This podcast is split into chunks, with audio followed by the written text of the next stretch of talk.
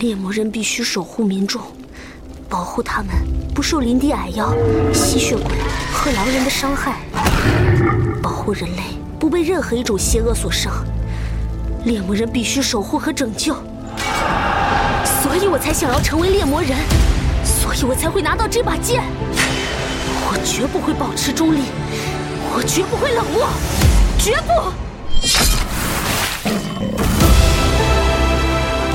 国宝级奇幻文学，游戏巫师原作小说，安杰伊·萨普科夫斯基原著《猎魔人》系列，首次中文正版授权有声书，现已在积禾网及积禾 App 独家上市。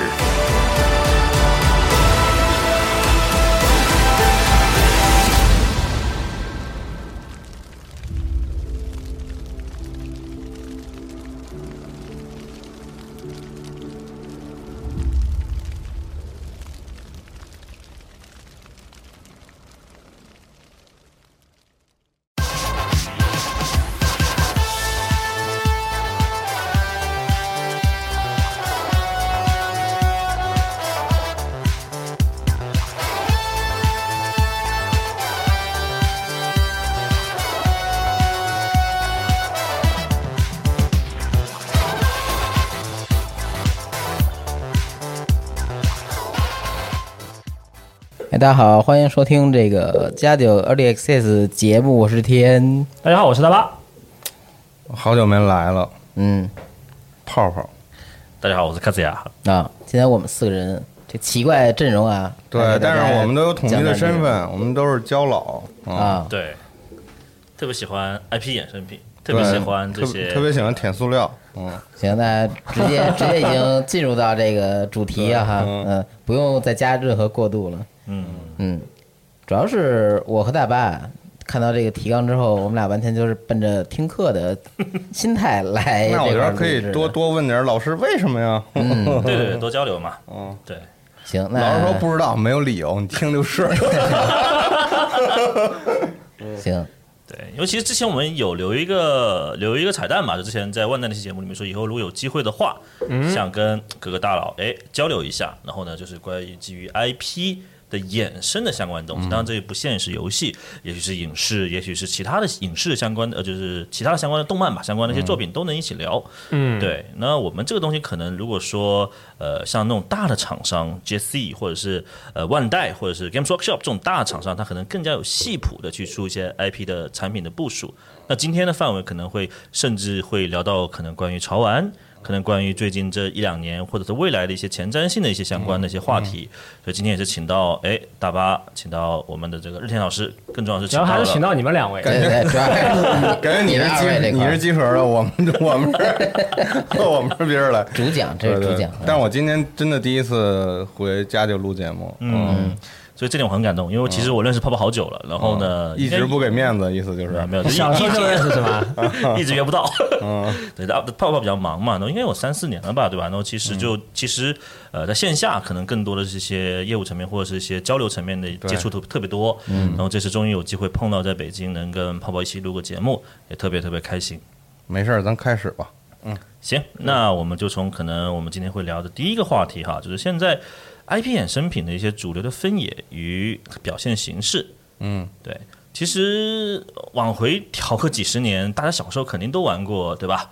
呃，各种各式各样的小玩具，小到那种绿色的小冰人、飞机、发条玩具，其实从那个年代开始哈，就已经在。IP 衍生行业，或者说 IP 授权玩具这块，已经到了一个如日中天。但那个时候，大家其实对 IP 没有什么概念，就说白了，它就是很多玩具和内容行业，它其实是完全剥离的。对，就是玩具就是玩具，它内容是内容。嗯，但是就在我这一代。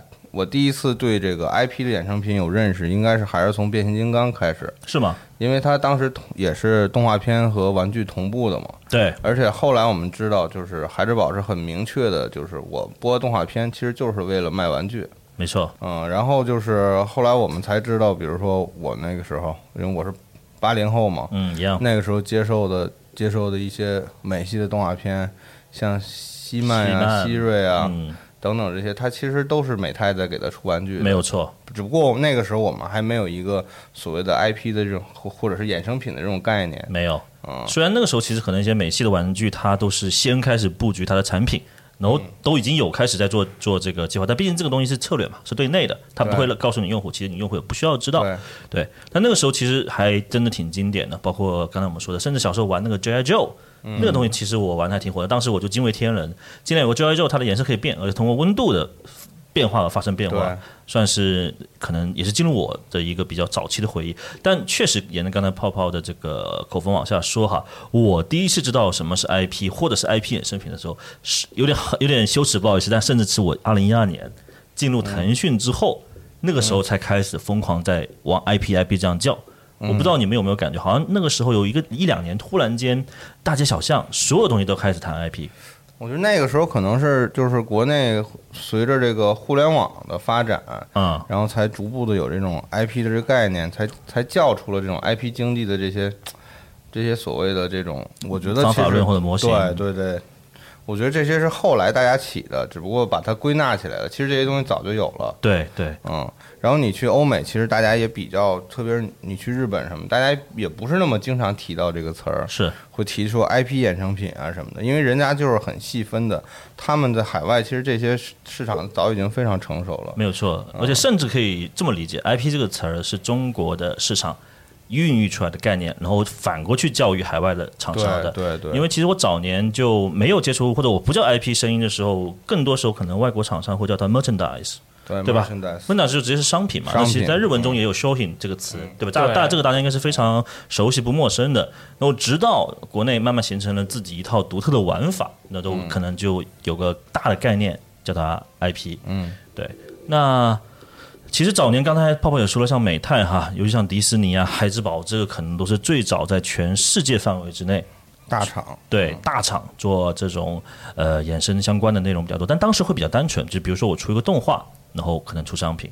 因为那个时候其实拍那种动画的这种玩具的那个影真人影视的内容还不多，那个时候是相对比较少的。因为哪怕举个例子吧，就可能跟别的节目也有关联。你去说像有一个很经典的小说，比如说《指环王》，或者是别的这种与呃名著型的一些呃，我们叫现在叫 IP 原点，就当时说可能是小说原点的时候，它改编呢，往往可能不会是非常成体系或非常成系谱的一些一些商品，它也许会零零角角出些棋子，或者出一些生活方式的东西。这里就我们就提到了可能我们说的这个 IP 衍生品，它是有梯度的。其实这个东西是我们在公司里面可能对吧，包括基考斯工业里面都有很多自己的一些考量。像传统的互联网公司，其实本质上呢不太喜欢实体的商品。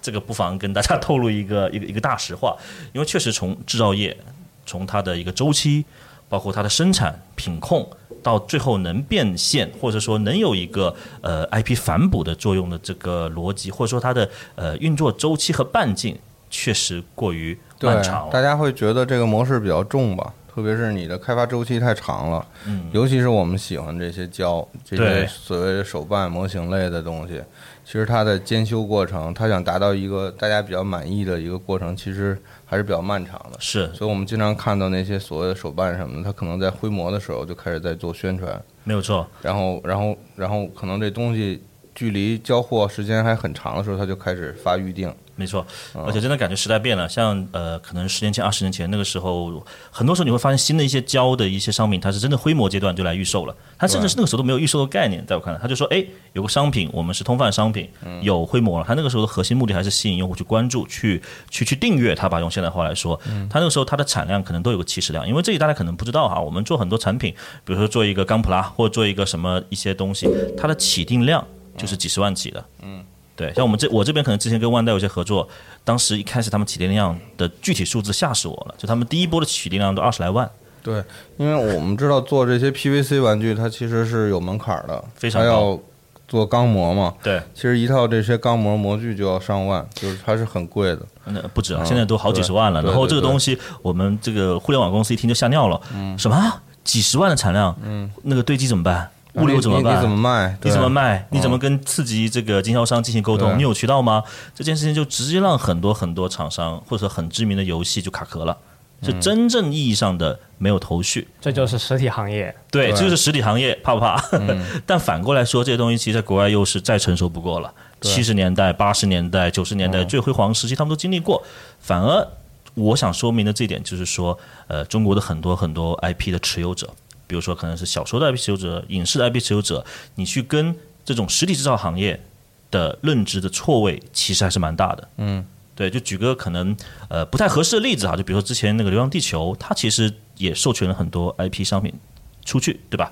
我记得有有他那个车子啊，什么什么东西。嗯，他当时其实呃算是个比较好的例子，因为他很早很早就开始洽谈这块的生意了。我估计里面应该还是有自己人，他还是挺懂这个的。所以好处就是说，这个电影虽然上了，当它热度还没有完全消散的时候，它的商品还是上架了。还比较快，它那个东西。它那个其实挺快的，就代表它这个东西是提前一年去去，以及或者说大半年去做这件事情了。但反而其实很多时候我们。包括可能这个业界或者是我们的合作 IP，他经常说：“哎，我们这个实验节点还有三个月要上线了，或者说还有半年要上线，你能不能马上做出来？最快什么时候可以有？什么时候我们可以去做 QA、可以去研究这件事情？”我觉得国内是这样，国内基本上还是在有一处于什么阶段呢？等着这个内容火了，我们才能确定愿不愿意去做这些商品。而你像在日本，它不太一样。日本我们都知道，就是我们做二次元节目，知道日本它做动画片是有一个所谓的制作委员会在这儿的。他们有商业流程嘛？对它所谓的制作委员会的构成，除了制片方、电视台以外，它就会有广告公司，比如电通，类似电通这种，它是去负责总总总体的招商。对，然后可能也会有万代，甚至 GSA 什么的等等这些所谓的周边产业厂牌就会进来，他们都会变成这个所谓的动画片的制作委员会的一部分。对，所以动画片本身它的使命就是为了要把这个玩具带火的。商业功能还是在那里。对对，所以国内还是不太一样。国内的招商无非你是可能一些快消品，嗯，或者是一些汽车等等这些比较有钱的大企业，但是可能你说哪个玩具厂商去参加这个作为这个投资方，这个还还比较少见比，较困难吧，应该嗯，说、比较困难。除非你说是低幼向的，你类似奥飞或者是什么嗯，所谓的《熊出没》这种低幼向的，可能还还有一些玩具会同步推出。因为中国这个制造业，就是说，如果只是仿制或者一些相对没有太多设计的一个量产的速度，还是挺快的。但如果你要加很多精巧的呃细节或者心思进去，可能花时间会比较久一点。对，然后呃，就刚回到刚才刚那个组委会的那个事情啊，其实现在也是在日本还在按照这套模式继续践行下去。对，但反而中国这块可能也想找一个更适合中国这样快节奏的商业模式吧。嗯因为你要知道，在我们刚刚说的委员会也好，组委会也好，它里面其实有个点是蛮让大家恐有点恐慌，但确实有形成一种很微妙的一个平衡力或者制衡力，就是所谓的每一个组委会的成员都有一票否决权。但正是因为有这一个事情，一个一个大坎在前面，或者一座大山在前面，让他在很早期的一些呃一些计划或者一些部署上面就要非常小心谨慎。他就是反推过来，比如说我这个商品或者我这个动画，呃，明年一月份上，那可能十二个月前我这套东西都要准备好。那他的甚至是呃商品是跟着动画同时或者游戏同时在进展的，而这个东西就最大程度让它返修或者返厂，甚至重新设计、二次设计的这种成本降到最低。嗯，对。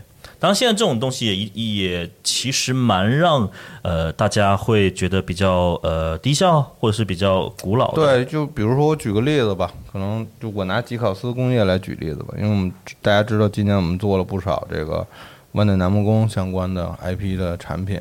对，其实你像中中国人来，嗯。中国的厂商来做海外的 IP，特别日本 IP，其实就有一点、怎么说呢，不占优势吧。就我们去提交一个产品的时候，要走一圈它的所有的这个所谓的制作委员会。嗯，当然，游戏圈不叫制作委员会了。那举例子，比如说我们大家都喜欢《黑暗之魂》，嗯黑暗之魂》的制作方是 From Software，对。但是它发行方是 Bandai Namco。对，然后你的出口呢，你要跟中国的分公司去聊，中国分公司要把这个业务递交给日本。总部，日本总部说 OK，这个商务的这个单我接到了啊，那所有后面监修的美术工作我们要回到给 From Software，没有错，所以它就是一圈儿下来。那其实这个还算少的呢，就跟比如像卡祖亚说的，有一些动画片可能四五家甚至上十家这样的委员会，很正常。对一个一个动画片那就更多了。对对，因为这里大家可以想想看，它有动画的制作委员会，有漫画的这个版权方，有作者，然后可能刚才说有发行方，有生产方，但最恐怖的一点是在于你并不知道他们之间的关系如何。对，这是个巨大无比的雷区和深坑，因为你只要稍稍呃可能不知道或者碰到了谁的雷区，或者触碰到谁的逆鳞，很有可能瞬间就让这件事情是的，就就像之前有很多朋友特别好奇嘛，他们说为什么《灌篮高手》在中国甚至整全亚洲这么火，但是周边或者是所有的衍生品这么少？嗯，我说。因为集英社搞不定井上雄彦，就是有他有一票否决权。对我说不搞这事儿就不搞就不，行。对而，且往往其实就是你这个刚才那个例子特别好，因为井上雄彦跟集英社的关系非常微妙。就稍微知道一下这个 IP 作品的背景，大家应该很了解。那在一个没有沟良良良好的一个沟通的前提之下，你贸然去推这件事情，基本上就黄掉了。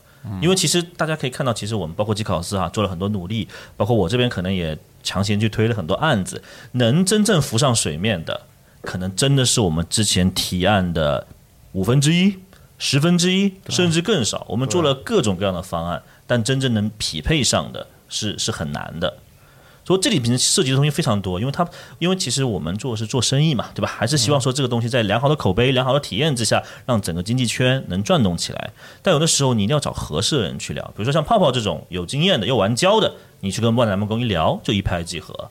对，如果你找一个，哎，我们这个就一一开始跟他谈大数据，谈这个具体能有销售额多少，那我跟你吹到我的这个，对吧？渠道能铺得多广，其实大部分日本团队还蛮不喜欢的。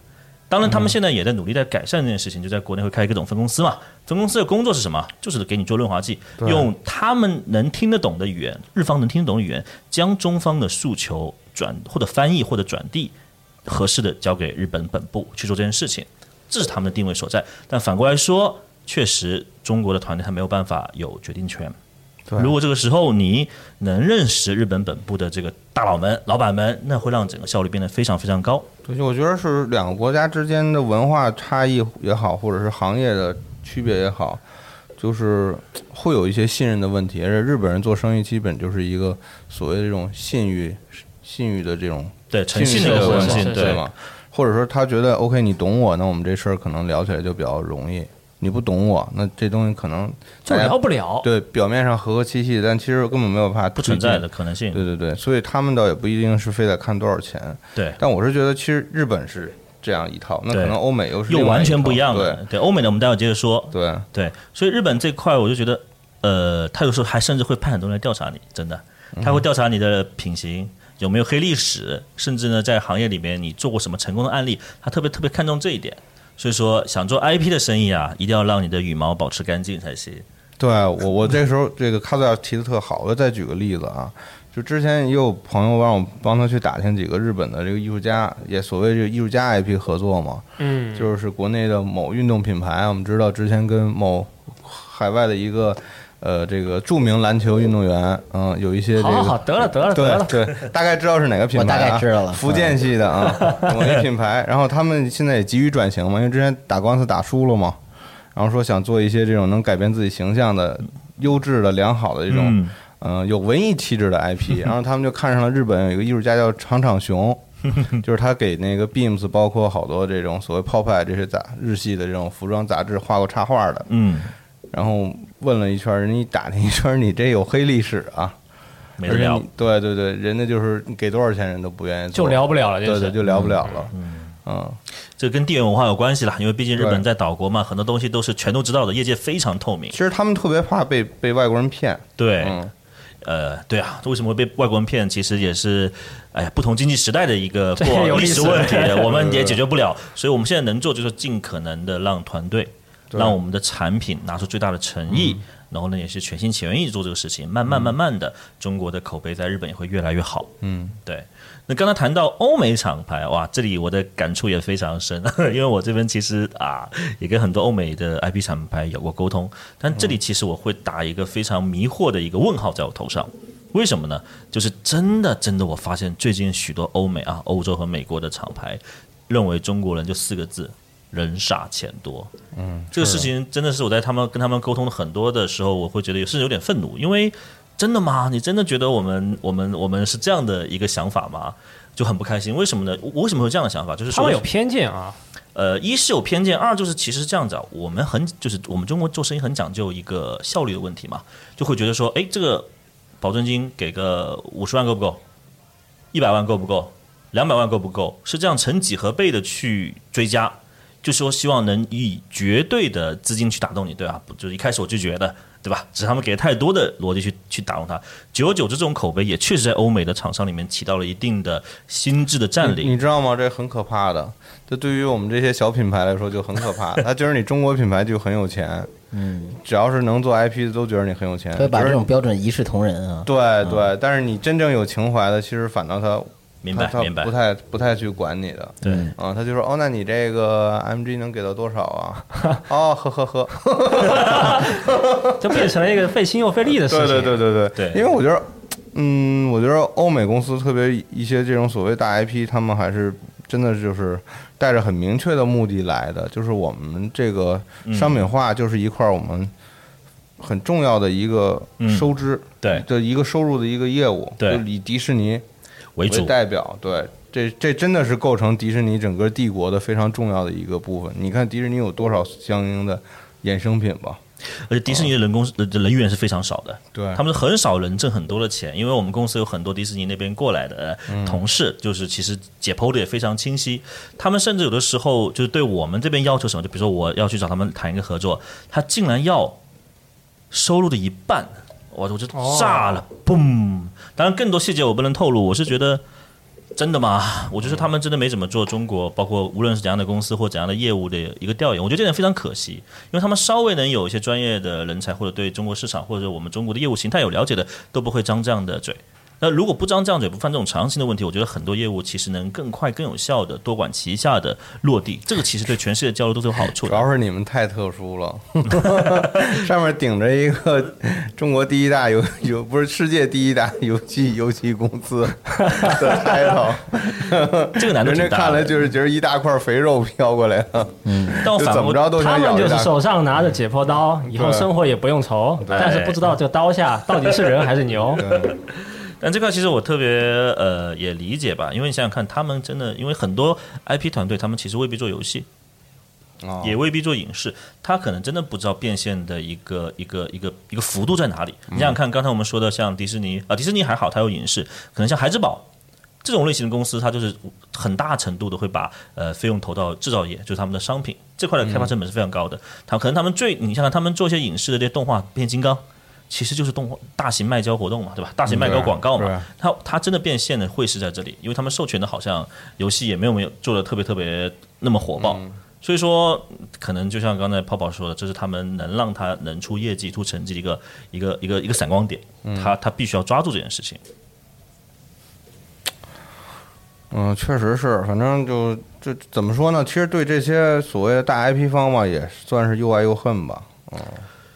我好，而且而且，我觉得他们就是这个东西啊，我们不针对某一家，嗯嗯就是他们也确实对国内会有一些误解或者是歧视。嗯嗯，就比如说他某些我们喜欢的东西，比如我们想做手办什么的，它是不开放给中国的公司做的。嗯嗯，这个也挺遗憾的。我是我是觉得，其实特别是像我们去这些类似嗯 WF 这种展会啊，会感觉其实中国的所谓的这些呃手办的或者是其他的这种立体衍生品的一些制作公司，我觉得他们是在发展的。东西确实是越做越好，可是这块我还是感触挺大的，因为当时 WF 跟泡泡在那个场馆，就是也看到了嘛，对吧？他我们有些大厂牌以外，还有一些个人展。对，那个人展，其实我觉得现在中国的制造这个技术也好，或是他们的这种、呃个人创作能力也好，也是真的是扶摇直上。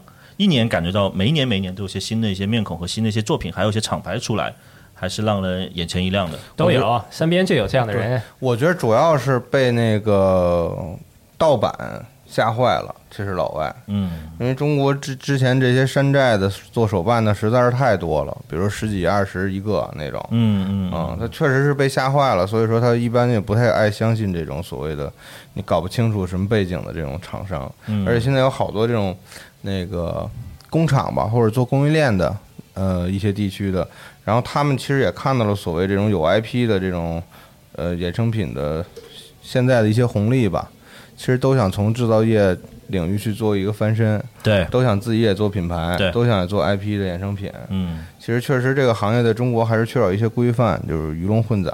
没有错。而再加上比如你现在扫淘宝，啊，有一些火爆的 IP，你还是随便能看到所谓的假货、散货、厂货，对吧？所以我觉得一切都是有原因的，就是 不能说是对对对那个人家一味对咱们歧视。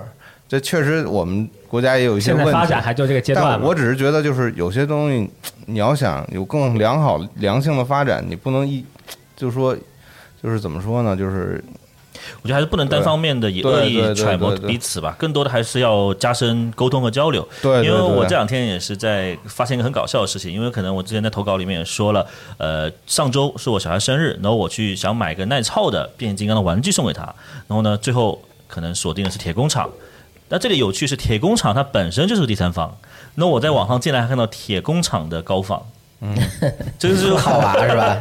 就就是反映刚才我们聊的一个状况，就是说，因为没有规范、没有管制、没有条例、没有案例，所以导致现在整个市场其实还是相对相对比较混乱的。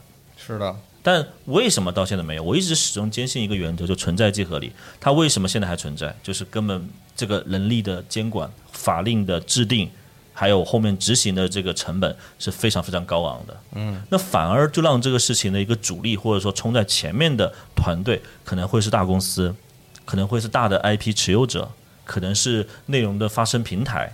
对，或者是一些跨界联动。其实跨界联动可能就会跟跟我们后面一个话题聊得比较近了。其实最近中国的跨界还真的蛮蛮多的，甚至是百花齐放了，在我看来都。嗯，对，以前可能我从小到大，尤其是以前小时候、初中的时候读书的时候，觉得哎呀，好想要一样东西啊，就是呃，比如说像 EVA 的眼镜，就是授权的眼镜、球鞋、衣服。那等到今时今日，我发现就 EVA 本来就是疯狂在做授权嘛，对吧？对呃，然后今年我感觉特别惊讶或者感觉特别多的是高达。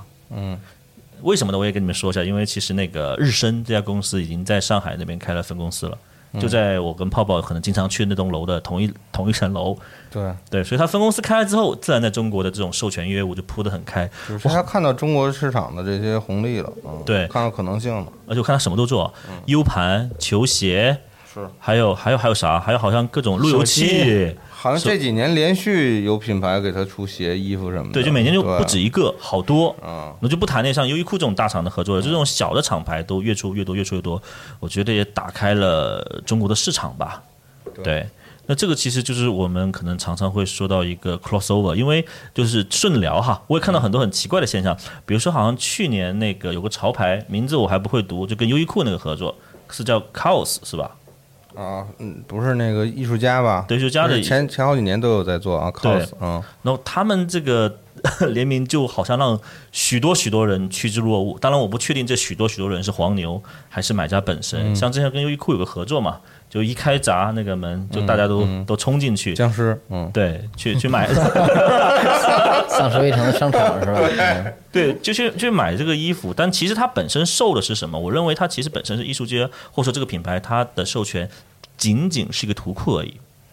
对，它仅仅只是个风格指南的一些相关的东西，然后他们把它印制成可能拉花的 T 恤或者是别的东西，但是用户还是非常买单的。那这点其实不是我的专业分野啊，我要请教一下这个泡泡，为什么为什么这个牌子在这个情境之下能这么火爆呢？我觉得因为是，嗯我举例子啊，其实这个例子不具不具有普遍性啊。嗯其实你说的这已经是所谓潮流艺术，它为什么在中国这几年会这么火嗯啊？或者所谓的潮流艺术艺术家或者潮流 IP，嗯为什么在中国这几年会特别火？嗯我一方面是中国人有钱了。嗯确实有钱了，然后急于想证明自己比别人的 sense 好。嗯，但是我说这些，我我觉得我一说话特别容易挨骂 啊。啊 你说话还挺狠对。对对对，还有一点就是，他们这些所谓的潮流艺术家，经过了常年的饥饿营销，因为其实 cos 我研究还挺多的，哦我当时的去去去大学的那个论文写的就是 cos，啊、哦还挺巧的。我是觉得他常年的这些积累，包括他特别会营销自己，他曾经就是一个街头艺术家嘛。他本身的他的概念就是一个反商业的概念。哦我在所有所有的这些所有的 commercial 所有的广告上做涂鸦、做恶搞，嗯。我是一个讽刺你资本主义和消费主义的东西。啊。然后我再去跟小规模一些小品牌、一些呃日本的潮流品牌去做一些合作，嗯嗯嗯因为最早给 COS 出出产品的是是一家玩具公司对，Medicom，它啊。出的一个品牌叫 Original Fake。对，哦当然这个品牌已经不出了。我每年只做非常小、非常小的小量的货，嗯，我去饥饿营销，要是你喜欢我的人，你买不到我的东西。对这个是不是就叫做装逼的优先级要高于性价比了？呃，我觉得可以通俗可以这么说吧。其实以前四十二跟我说过一个什么传播学的一个概念一个概念，我有点描述得可能不太准确啊，啊，就是叫就是呃信息量的一个不对等、嗯最小化的一个信息量。嗯，就是你在这个有限的信息量里边，然后有更多的人去追捧它，这个东西就会更火。明白，其实其实他他玩的就是这么一种营销形式对营销手段，而且不只是他了，包括像这几年跟像迪奥跟一些大牌合作的一些超级艺术家，什么当尼尔阿什么什么的，其实我觉得他们换汤不换药吧，玩的都差不多吧，对，或者是像藤原浩所谓盖个章之类就能卖的很贵这种，其实它也是一种 IP，当然，对对，对。这除了动漫，我们属于动漫影视之外，它这也是一种 IP。甚至比如说，我们可以把故宫啊，或者英国那大英博物馆。个大英博物馆啊拿出来，这它也可以是一种 IP。而且它的形式是不一样的，不是所有的 IP 它都是内容 IP，它可以是一个形象 IP。对啊，设计 IP 嘛，对。因为我感觉起来好像这块的 I IP 更出圈，嗯，我的感觉啊，但不一定准确，因为我就感觉是因为大家对它不了解、不懂，就是啊信息量不够大。是的，不对等吧，然后信息然后说白了，很多人也不想去了解这个信息量。懒得去了解吧，因为在中国火的时候，大家已经知道靠买，只要买 cos 就能升值，或者怎么着，我穿 cos 我就潮，就就这个是不是和鞋圈有点像？有一点像吧？我这么说可能又又有点那个 招骂大白给你挖一坑是吧？提问的，不好意思我，感觉其实就是现在很多人就是没有时间去了解这个些所谓的形象也好，或者内容也好，它背后的故事和文化。嗯，它其实更急于是去找到结果或者己找到结果，对，嗯所以我觉得嗯这些东西或者这些厂商恰恰给他们提供了这样的方便，明白比，如优衣库这种。对，你觉得优衣库真的潮流吗？我觉得不是，只不过优衣库它的商业嗅觉特别的敏锐，敏锐，对，非常的敏锐。嗯所以我所以到底谁是韭菜？大家可以想想。老想这个，对，所以我甚至在考虑这件事情，因为这个事情刚才听泡泡说，已经很多年前都已经发生了，对不对？会不会这个事情正是当下我们在聊的潮玩、潮服的一个土壤？它在中国慢慢慢慢滋生，影响了很多设计师，然后让他们加加到这个领域里面来做些东西。其实我我是感觉会有，我我现在甚至有一种，我可能有点活明白了，觉得活的有点没什么意思的感觉。比如说，因为你没去嘛，你没去那 STS 嘛，啊，对，我去了嘛。我我去了之后，我真的不知道买什么。是不是都有了我我不是说任何某一家品牌做的不好啊，啊？只是我觉得大家都在做小可爱。嗯，这我我确实我我不知道买什么，我觉得可能单拿出来，我觉得茉莉什么的，什么拉布布啊，什么这些形象也不错，嗯。但我确实我我对可能他针对的用户群也不是我，不是你人家也不是卖给你这种糙老爷们儿的，对，人人家知道他的消费者是谁，他知他就是一主打女性用户嘛，对，嗯，我觉得他他 OK，他这些商业的怎么说呢，很就定位非常准，对他知道用户是啥，非常的清晰，也知道用户画像是谁。对，因为这个事情我为什么特别感触呢？因为呃，可能大家都知道嘛，因为我在腾讯这边是个创意设计团队，是个部这个部门里面有非常非常多的设计师，一百多号设计师，然后设计师是非常着迷这种潮玩的，然后他们自己他们都买什么？他们会买泡泡玛特出的这些吗？男他生也买他们不会，他们不会，因为他们会买泡玛特更更高级一点的。对，因为泡玛特嗯更像是呃呃嗯，对吧？可能是授权团队或者是其他的一些团队，可能就还在刚入圈、刚入坑的时候会买泡泡玛特，但设计师其实视野会更加宽广。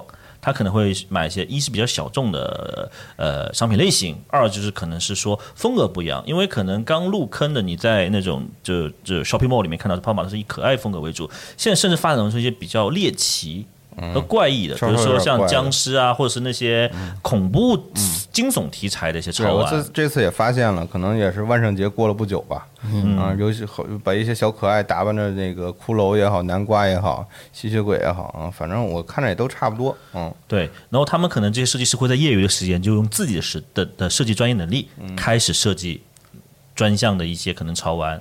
潮服可能前几年还有人设计，现在都没人做潮服了。但做潮玩，好多设计师，就是我知道的、认识的都在做。因为你你发现有一个有趣的事情吗？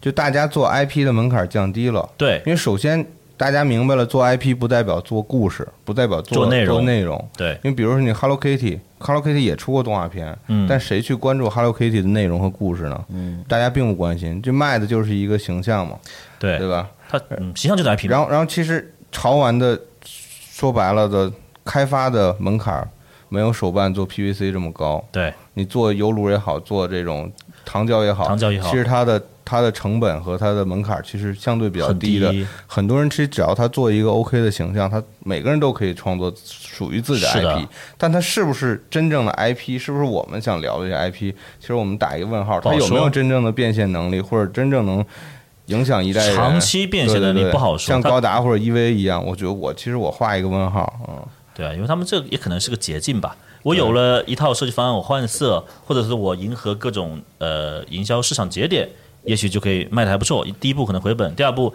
兴许能挣点小钱。第三，我在刚才我们说的，包括可能 WF 或者可能 STS 更多吧，能去吸引一些厂牌来关注我。这个时候可能有些大的型的机构、大型的厂牌，呃，说可能最理想的把我挖过来，不理想我给我我给你给你点钱，你去投资，就做点事，做点联名开发，也是好的一个结果啊，对吧？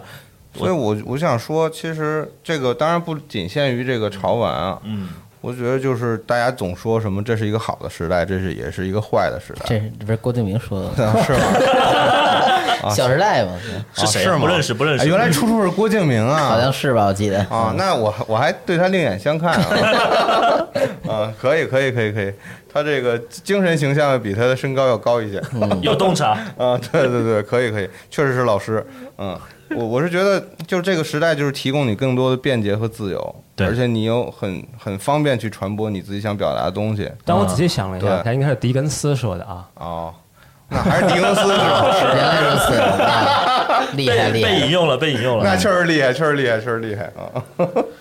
所以我是觉得，可能真的是一个呃时代往前走吧。这真是各行各业，或者是说这种你已经不需要用传统的长时间的积累去做内容，你通过一些小步迭代、快跑、弯道超车，也能让你的设计形象能出现在用户面前，而且其实很受年轻人女性喜欢。其实我我还是挺支持一些有创作能力的年轻人，他们去做自己想做的东西的。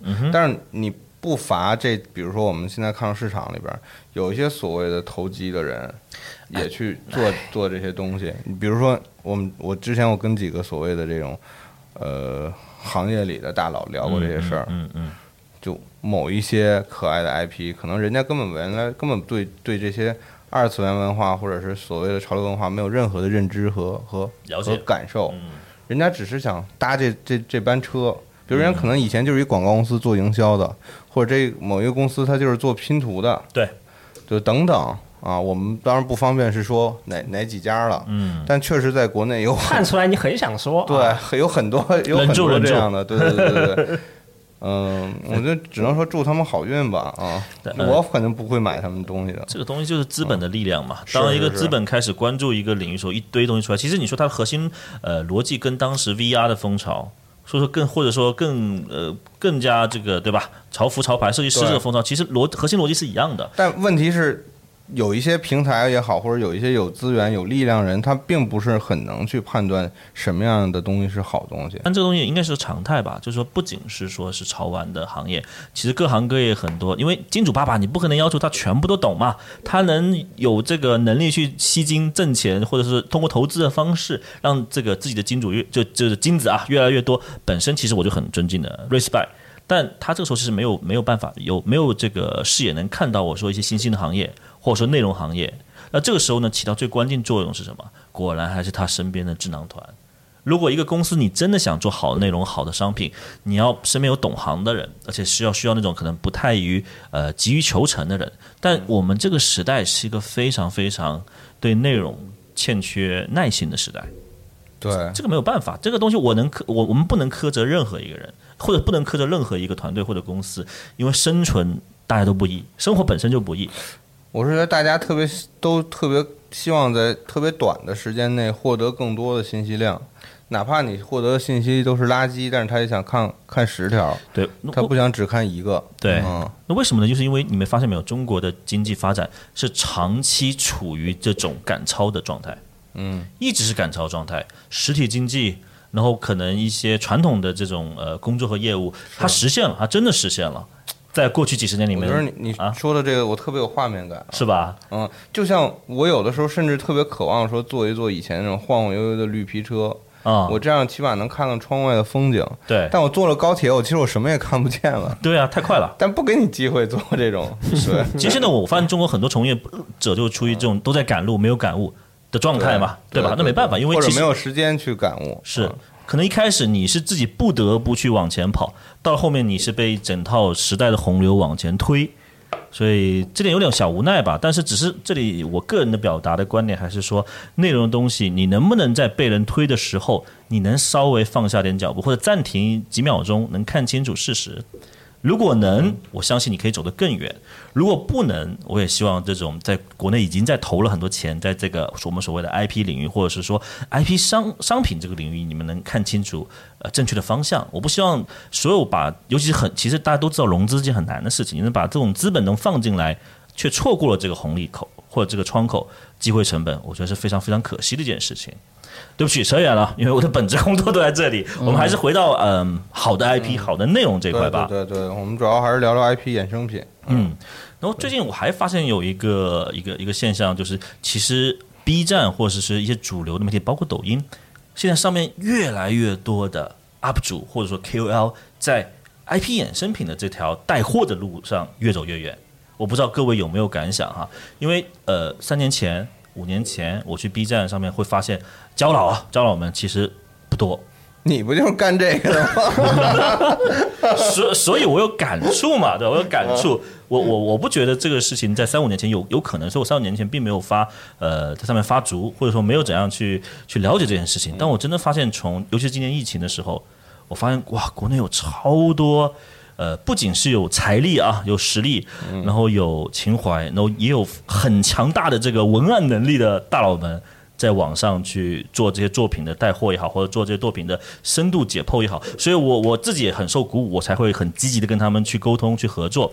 但我真的挺开心的，因为这个东西其实在我小的时候那个年代啊，就是被人贴个标签，不务正业，或者说不良嗜好，或者说等等等等吧。就是其实家长们的灵魂拷问就是：这个能挣钱吗？能养活你自己吗？对吧？在那个年代下，两千年前后，就一板子拍下来，你是不翻身的。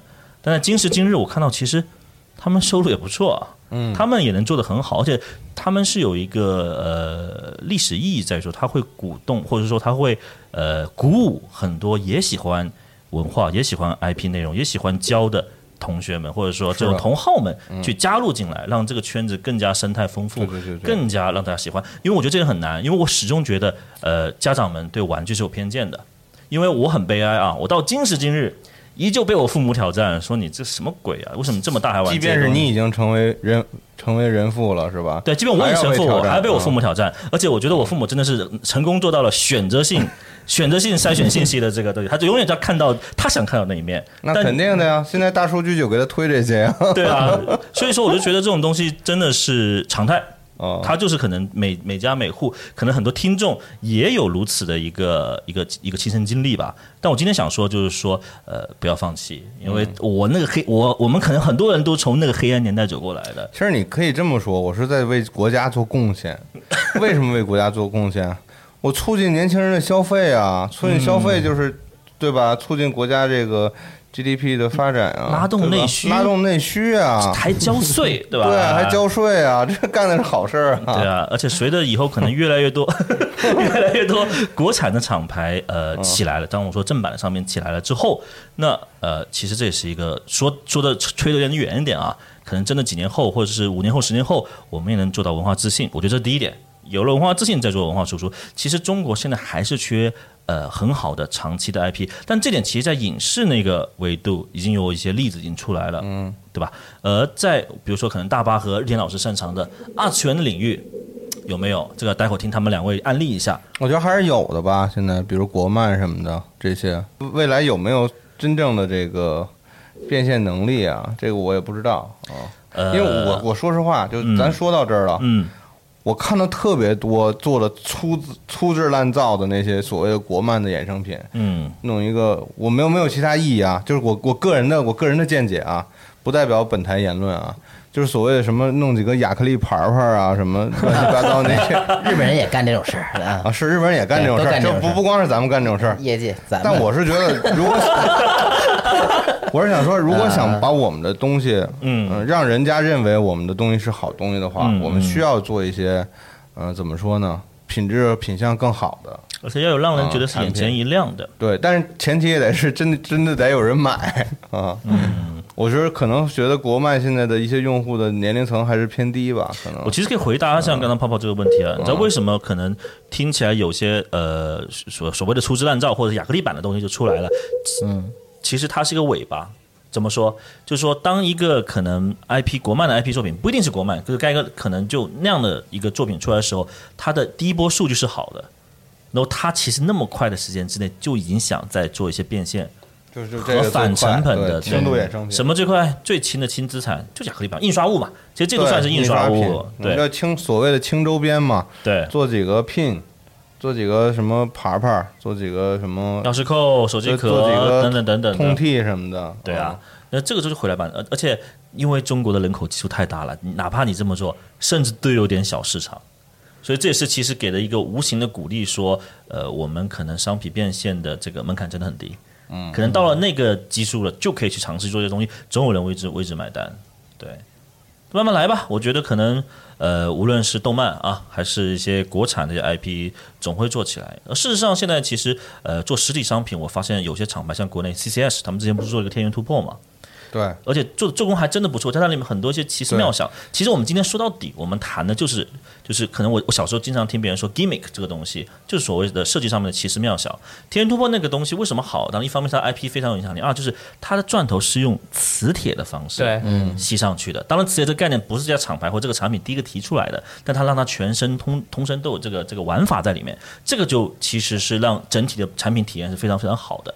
而我们中国人其实不乏做这种微创新的能力的。我是希望这些厂牌，呃，在卖商品的时候积积累它的一些原始资金，越做越好，能有足够的这个预算去拿一些大的 IP 的授权金，就刚才我们说的 MG 之后，它才能把它的这个厂牌越做越大，那它涉及的产品线也越来越多。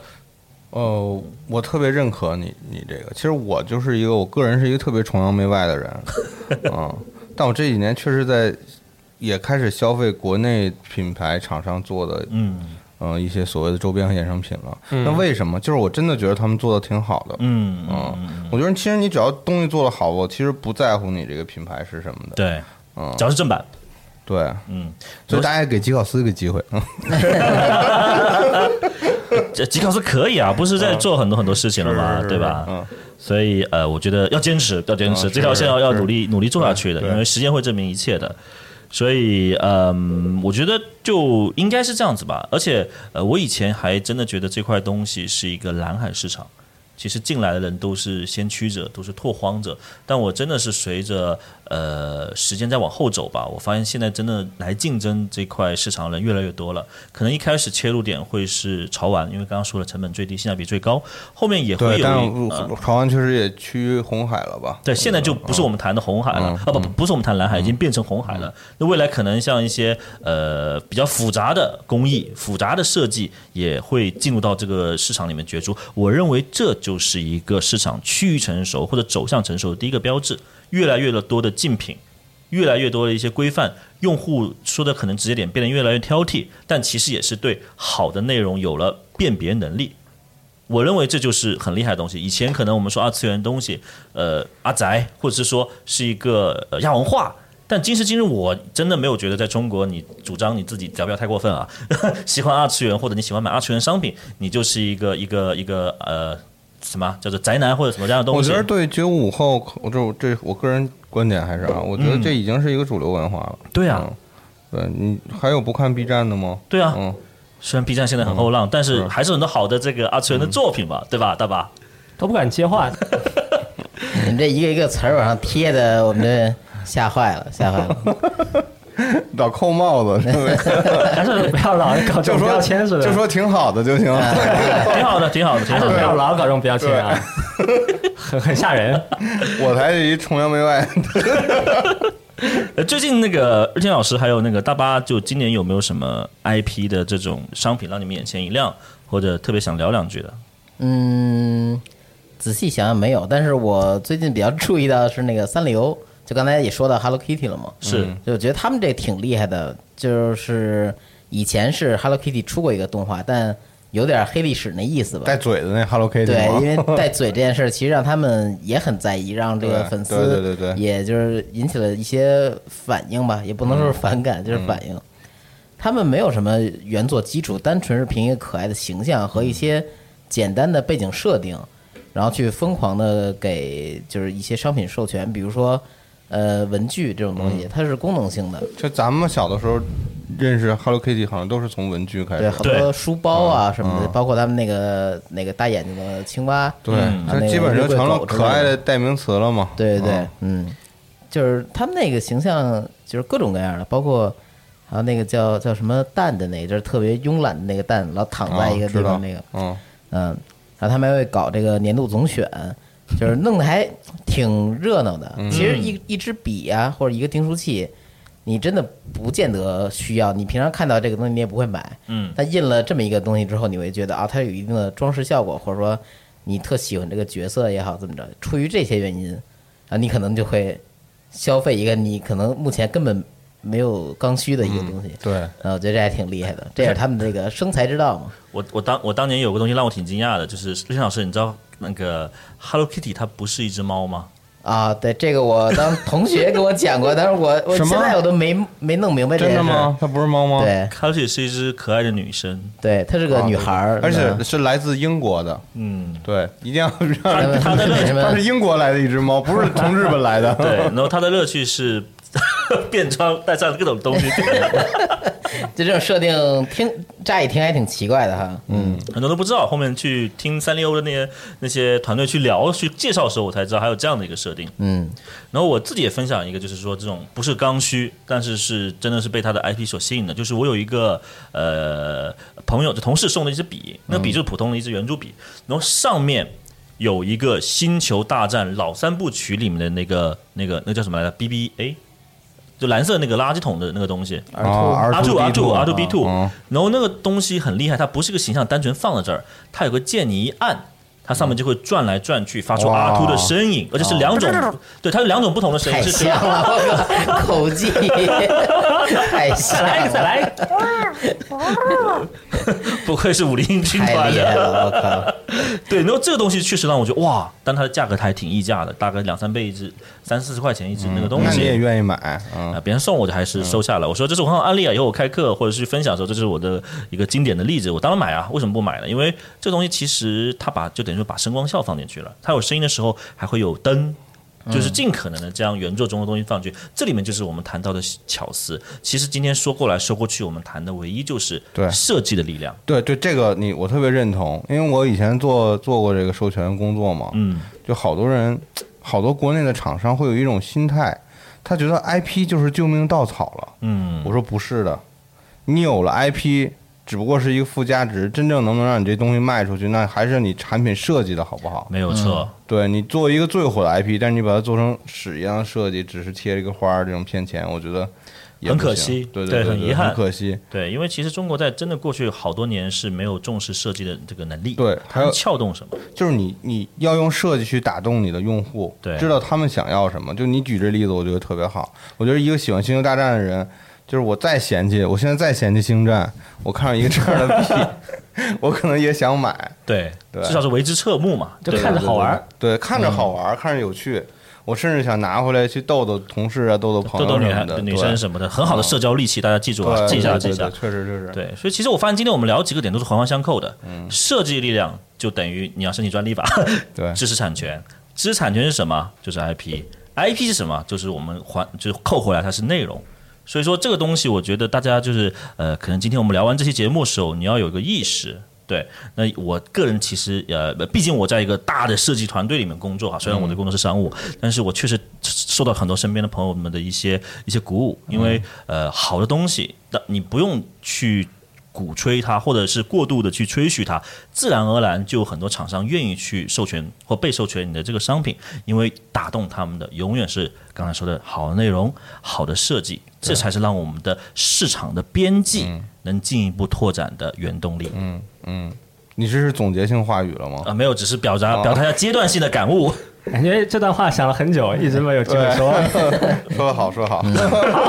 好，其实我还想说有一点遗憾啊，因为。包括这这几次这几次去授权展，其实我之前也跟你交流过。对对对，我发现，因为嗯，集合还是一个有游戏媒体属性的这么一个所谓的一个单位吧。嗯，我我觉得我们从从事的这个主机游戏相关的工作这么久，但是我依然发现，真正在商品变现的这个领域，没有什么跟游戏相关的东西。我们完全没有 IP 也有，哦哦，有一些，但是其实不是很多。就是它已经，比如说你像。你像宝可梦这种皮卡丘什么的，嗯，我觉得它已经太大众了，它已经就是人家可能不需要了解游戏的内容，这个圈子了。就说白了，跟 Hello Kitty 一样，它也只是卖形象了。嗯，但是有非常好的好的这些游戏内容，没有人去做这些相关的商品化的工作。其实我还是觉得挺遗憾的啊。多边可以可可惜。对对对，我还是觉得以后如果我们能看到更多的好的、优秀的游戏相相关的周边。那就更好了。对，那这块我也接着说两句啊，就是其实呢，我是特别特别喜欢吉考斯公约的这个设计，当然不只是我喜欢。这期不是吉考斯广告节目，对不起，不是不是，只是个人观观观点啊，个人观点。然后我们团队很喜欢，尤其是我这里面。剥离出来的一个内容是什么？就是呃，包括最近大家很多电台的片头四四二的那个四四二，还有就是之前包括键盘里面，还有包括那个跟那个合成制造那个合作那个里面里面有很多文案，我不知道大家有没有仔细去看。我是非常认认真和用心去看。感谢我们的四十二号研究员。对，这里面很多文案工作，很多啊，说全都是四十二写的吗？呃，一部分吧，大大部分吧。哦，然后这里面其实呃那种调性还挺打动我的。对。所以，我真的觉得说，以后可能我们得多走近一点，然后看有没有机会能助力吉考斯能在这块把这块发，就是发掘的，或者是说做得更好。我希望吉考斯未来也能变成一个 IP，嗯，这是我的一个大梦想。所以我们以后多录录节目，哎，多点火花才行。对，就伴随你生活每一刻，感动常在。嗯，感觉不是什么好事儿，挺可怕的哈，挺可怕的啊，像那钙片广告的。嗯。好呀，那今天看看各位还有没有要补充的？对，我觉得今天大家聊的，我们还是比较倾向个人啊，并没有说是呃去整个一个所谓的做一个行业总结，就是因为我们本身都是所谓的消费消费者和用户，我们就从我们自己的切身感受上这个出发点，然后跟大家来聊一下。今天也是畅所欲言，随便说了很多嘛。对对对，IP 的神奇确实也得学习。对，我可以双压，还真是，因为我对我今天很多观点都仅代表个人哈，非常非常主观的一个一个认知，但是呃，也是可能有机会难得能跟泡泡一起将想法能跟大家分享，以后还能多聊。多聊多聊，也欢迎大家。希望看到各种评论区有不一样的声音。哎呦，大白跟我想说的一模一样，对，就只只要礼礼貌一点就行啊，大欢迎大欢迎，好吧，那今天真的聊的挺开心的，好。感谢感谢二位老师啊，对，这次确确实让我长长了知识了，长知识了，学到了，嗯，是吗？谢谢啊，谢谢谢谢谢谢。行，那本期节目的就到这里了啊。嗯，好，一会儿一会儿天叔把学费交一下。OK OK OK，三百，微信转账三百。好，那我们下次再见，拜拜，拜拜拜拜。